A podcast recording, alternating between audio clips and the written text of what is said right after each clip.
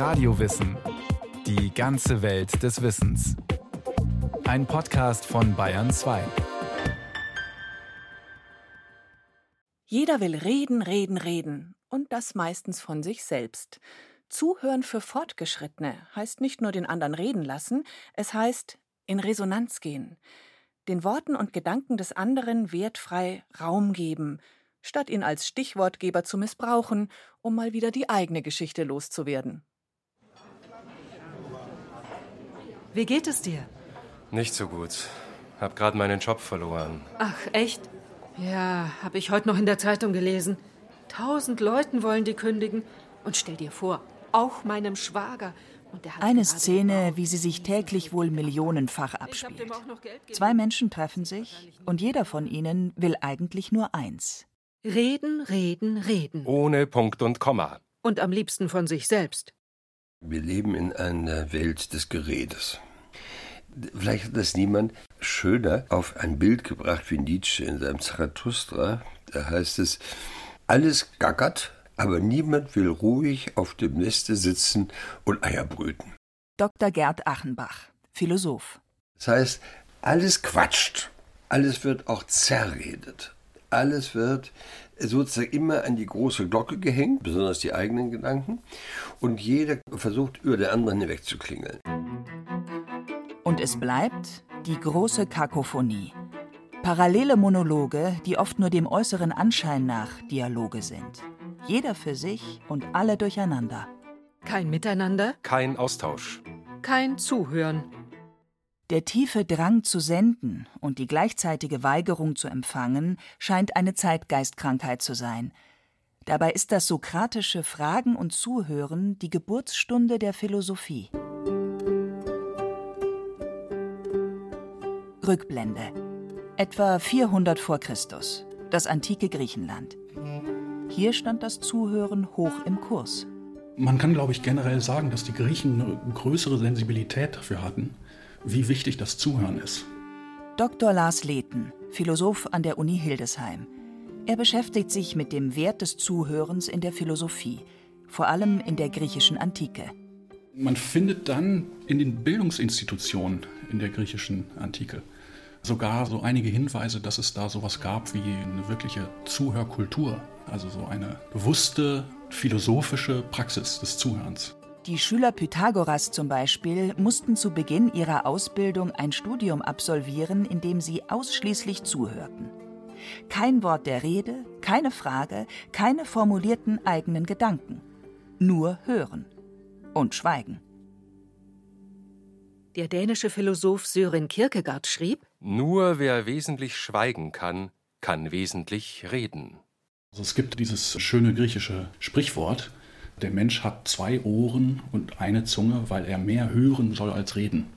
Das findet man in der Stoa, das findet man später auch bei Plutarch. Plutarch beschreibt in seinem Werk über das Zuhören, wie wichtig auch Momente des Schweigens sind. dass man übt im Gespräch, sich gegenseitig ausreden zu lassen, indem man immer erst noch einen Moment vergehen lässt, wenn jemand ausgeredet hat. Also den Moment der Stille, der dann entsteht, dass man den aushält. Heute taucht gutes Zuhören als gesellschaftlicher Wert kaum auf. Die Abwertung des Hörens begann, vermutet Lars Lehten, mit Beginn der Neuzeit. Es siege die Vernunft. Vernunft ist immer aktiv und niemals passiv Und das Ohr ist nun mal passiv, rezeptiv. und damit minderwertig. Das Ohr ist immer so ein bisschen ausgeliefert. Das hört, was es eben hört. Also in diesem Ausgeliefertsein, in dieser Rezeptivität, dieser Passivität, da liegt etwas, was irgendwie der Neuzeit nicht so gefällt. Zuhören als Stiefkind der Philosophie der letzten 2000 Jahre. Ist Hören wirklich minderwertig? Und Zuhören erst recht? Es war einmal. So beginnen Märchen. Kinder lieben sie. Sie lieben das Zuhören. Sie lieben Geschichten. Es sind die innigsten Momente, wenn sie in Großmutters Arm liegend einfach nur lauschen. Der Mensch lernt durch Zuhören. Zuhören ermöglicht Orientierung. Zuhören ist einer der wichtigsten Kanäle, die Welt zu entdecken und zu erfahren. Also hören Sie, Herr Minister, ich darf Sie daran erinnern, dass Sie damals mit Ihrer Partei. Was wollen Sie damit sagen? Ihre Partei hat schließlich die Gesetzesänderung zu verantworten. Ich bitte mit der Sie. Ach, fallen Sie mir nicht dauernd ins Wort. Wer hat denn damals in der Legislaturperiode mit der Mehrheit der Stimmen. Wenn Sie in einer deutschen Fernsehanstalt, in einer Talkshow dabei sind, das habe ich dann oft genug erlebt, dann werden Sie vorher geradezu aufgefordert. Reden Sie gleich dazwischen, weil das gilt als Ausweis von Interesse und Spannung. Es ist eine unglaubliche Hektik und Ungeduld entstanden. Alle wollen zu Wort kommen, alle wollen Aufmerksamkeit, aber keiner will für den anderen da sein.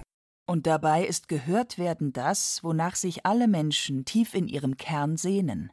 Diese Sehnsucht, gespiegelt zu werden, diese Sehnsucht, Akzeptanz zu erfahren, gehört zu werden.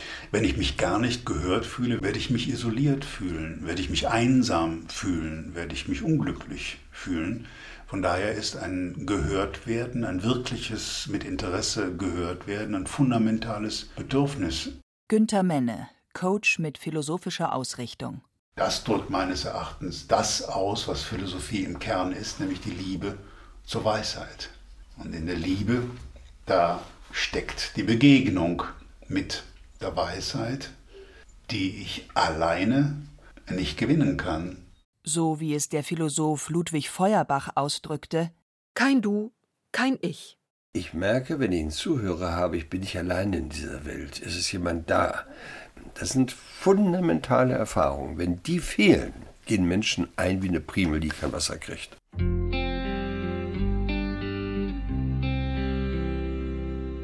Zuhören ist nicht allein nur Hören. Zuhören ist eine hohe Kunst. Ungeteilte Aufmerksamkeit. Sich selbst hinten anstellen. Auf Ratschläge verzichten. Wenn jemand etwas sehr Trauriges erzählt, eine ganz schlimme Situation, dann haben wir schon als Menschen so einen Impuls, dass wir demjenigen helfen möchten, dass es ihm besser geht. Annelie Bracke, Diplompsychologin und Leiterin der katholischen Telefonseelsorge. Sie und ihre Kollegen machen den ganzen Tag nichts anderes als zuhören. 22.000 Mal pro Jahr, jeden Tag, 24 Stunden. Wurde das Zuhören an Profis delegiert? An Therapeuten, Geistliche, Coaches oder Seelsorger? Also an Menschen, die diese hohe Kunst erlernt haben? Telefonseelsorge? Ja, also ich habe sowas noch nie gemacht, bei so einer Stelle angerufen, das ist das erste Mal. Ich, ja, warum rufe ich an? Ich rufe an, Anfang des Monats musste ich meine Frau beerdigen. Oh. Mhm. Und seitdem weiß ich einfach nicht mehr weiter. Auszug aus einem Rollenspiel. Die Mitarbeiter der Telefonseelsorge treffen sich regelmäßig, um das zu trainieren, was sie den ganzen Tag tun. Zuhören. Und zwar ohne schalen Trost und ohne ungebetene Ratschläge. Und wenn es noch so schwer ist. Und dann macht man manchmal automatisch Vorschläge. Was haben Sie denn schon getan, um wieder unter Menschen zu kommen oder dass es ihm besser geht oder dies und das und jenes. Und manchmal sagt jemand auch nur, ich möchte, dass Sie das verstehen und dass Sie mir mal zuhören. Einfach mal zuhören. Ein offenbar kostbares Gut. So rar, dass sogar Fremde darum gebeten werden. Fest steht auch, Du hörst mir nicht zu. Ist wohl einer der häufigsten Vorwürfe in Beziehungen. Wer nicht hören will, lässt fühlen. Dieser Satz stammt von Sören Kierkegaard. Das heißt, wenn ich hört, der lässt diese Abneigung, diese Kälte fühlen. Der lässt fühlen, eigentlich bist du mir lästig. Zuhören in einer zunehmend narzisstischen Gesellschaft. Ein schwieriges Ding. Eine Gabe, die abhanden gekommen zu sein scheint. Eine Folge des Tempos? Schließlich widerspricht wirkliches Zuhören Werten wie Schnelligkeit und Effizienz. Auch so ein erwachsener Philosoph muss das Zuhören permanent üben. Man könnte sogar sagen, gerade so jemand muss das Zuhören üben, weil natürlich, wenn man von Berufswegen immer zu reden muss, die Gefahr besteht, dass man sich an das Monologisieren gewöhnt und überhaupt nicht mehr zuhört. Das ist eine Berufskrankheit von Professoren, die sich so daran gewöhnt haben, dass sie immer reden müssen, dass sie völlig verlernt haben, zuzuhören. So eine Deformation professionell. Ein Arzt unterbricht seinen Patienten im Schnitt nach 18 Sekunden.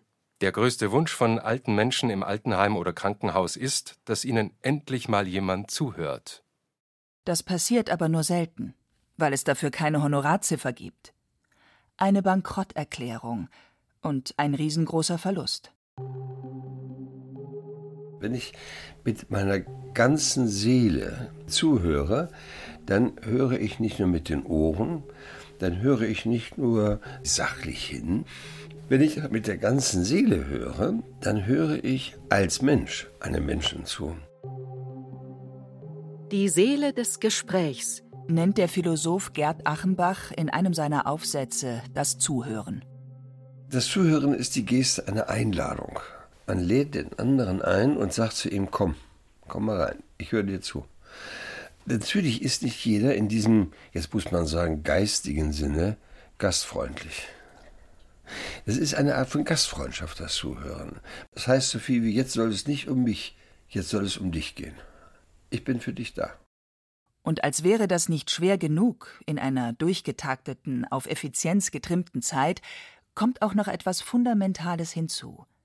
Von sich absehen zu können, sich und seine eigenen Ansichten nicht allzu wichtig zu nehmen.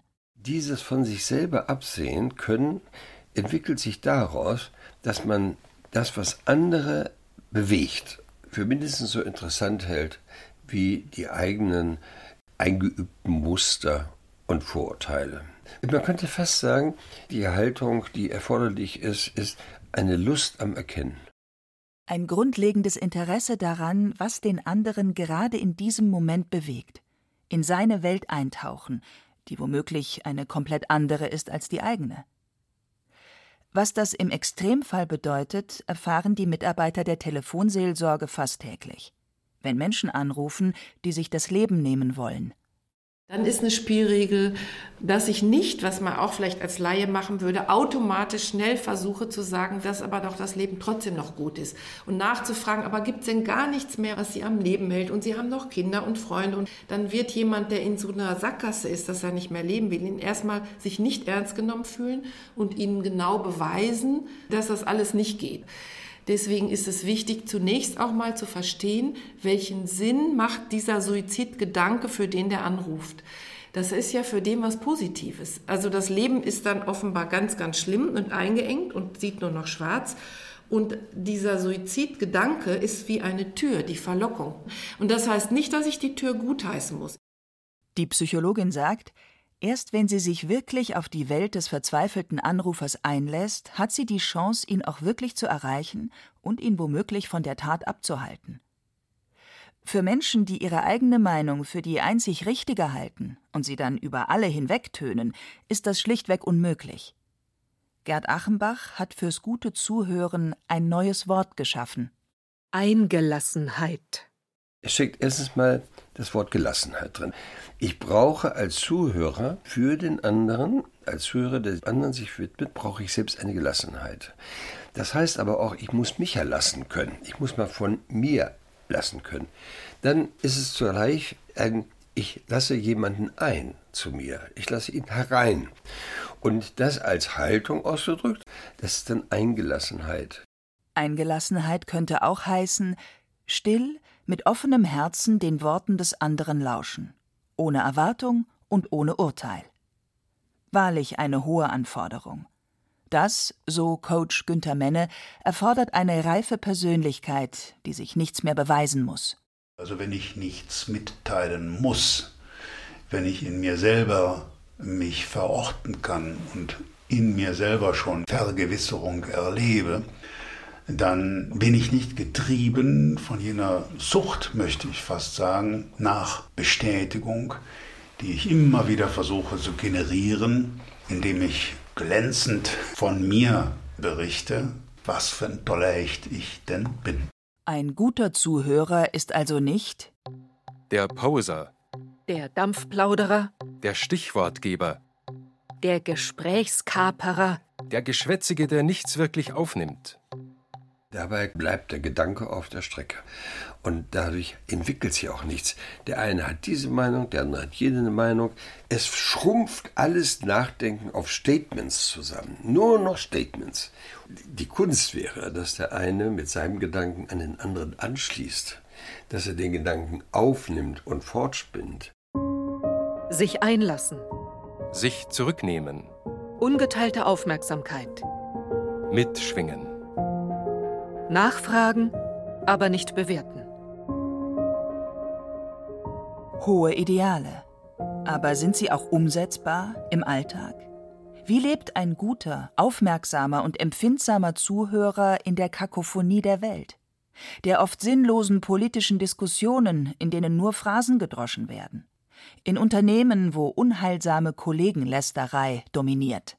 Das darf man auch nicht vergessen, wenn man das Zuhören so lobt. Es gibt natürlich Leute, die reden so einen Unsinn, da ist es besser, vielleicht nicht zuzuhören. Das sollte man nicht vergessen. Das gehört auch zum guten Zuhören dazu, aus griechischer Sicht, dass man weiß, wo es sich lohnt zuzuhören. In der buddhistischen Lehre ist von heilsamer und unheilsamer geistiger Nahrung die Rede. Sinngemäß? Achte nicht nur darauf, was du isst, sondern auch mit welchem Geschwätz du dich umgibst. Dass man weiß, was nützlich ist für einen selbst, was einen zum besseren Menschen macht und da zuhört und aber eben auch weghört, wo man etwas hört, was einen nicht weiterbringt oder sogar verdirbt. Gutes Zuhören impliziert also auch die Fähigkeit des bewussten Weghörens. Dort, wo, um es salopp zu formulieren, einfach nur lebensverachtender Verbalmüll produziert wird. Bei Dummen sollte man mit Zuhören aufhören, sagte der österreichische Dichter Erhard Horst Bellermann. Neben diesem Extrem gibt es aber auch die achtlos herausgeplapperte, undifferenzierte Meinung, die ebenfalls wie ein Stachel wirken kann. Man kann jemand auch dazu einladen, einmal über etwas nachzudenken, statt nur darüber herzufallen oder nur seine Ansichten zu äußern. Die Geburtsstunde der Philosophie bei Sokrates, die war die Aversion gegen die einfache, hingeknallte Meinung. Aber die Kunst ist, daraus etwas zu machen, das anfängt wie ein Gedanke aufzublühen, sich zu entwickeln und im besten Falle sogar Frucht zu tragen. Man muss im Kopf immer ein Eckchen offen halten, um Meinungen der Freunde Einlass zu gewähren und vorübergehend zu beherbergen. Meint der französische Moralist Joseph Joubert. Und weiter sagt er, es ist wirklich unerträglich, sich mit Menschen zu unterhalten, deren Gehirn kein leeres Fach mehr aufweist, so dass nichts von außen eindringen kann. Gutes Zuhören ist keinesfalls eine Einbahnstraße. Es setzt zusätzlich noch etwas ganz anderes voraus, nämlich gute Rede. Beides ist untrennbar miteinander verbunden. Die Könnerschaft des Sprechens und Berichtens setzt eigentlich das Gleiche voraus, was der Zuhörer auch braucht. Es setzt nämlich voraus die Frage, interessiert den anderen denn das überhaupt, was ich jetzt sage? Oder noch schöner, wie muss ich es ihm denn erzählen, dass es ihn interessieren kann? Und dann ist da noch die Sache mit der Dosis. Naja, man muss natürlich erstmal sagen, dass es ja auch wirklich schwierig ist. Also man will ja auch nicht, dass das Gespräch nicht mehr lebendig ist. Also insofern muss man auch ein bisschen vorsichtig sein, glaube ich, wie man es dosiert. Also dass man das nicht so versteht, dass das gute Zuhören darin besteht, dass man immer abwartet, sich zurückhält, gar nichts mehr sagt, immer nur geduldig ist. Und dann stirbt das Gespräch auch. Der Philosoph Lars Leten sagt, Zuhören ist vielleicht der anspruchsvollste Teil der menschlichen Kommunikation überhaupt.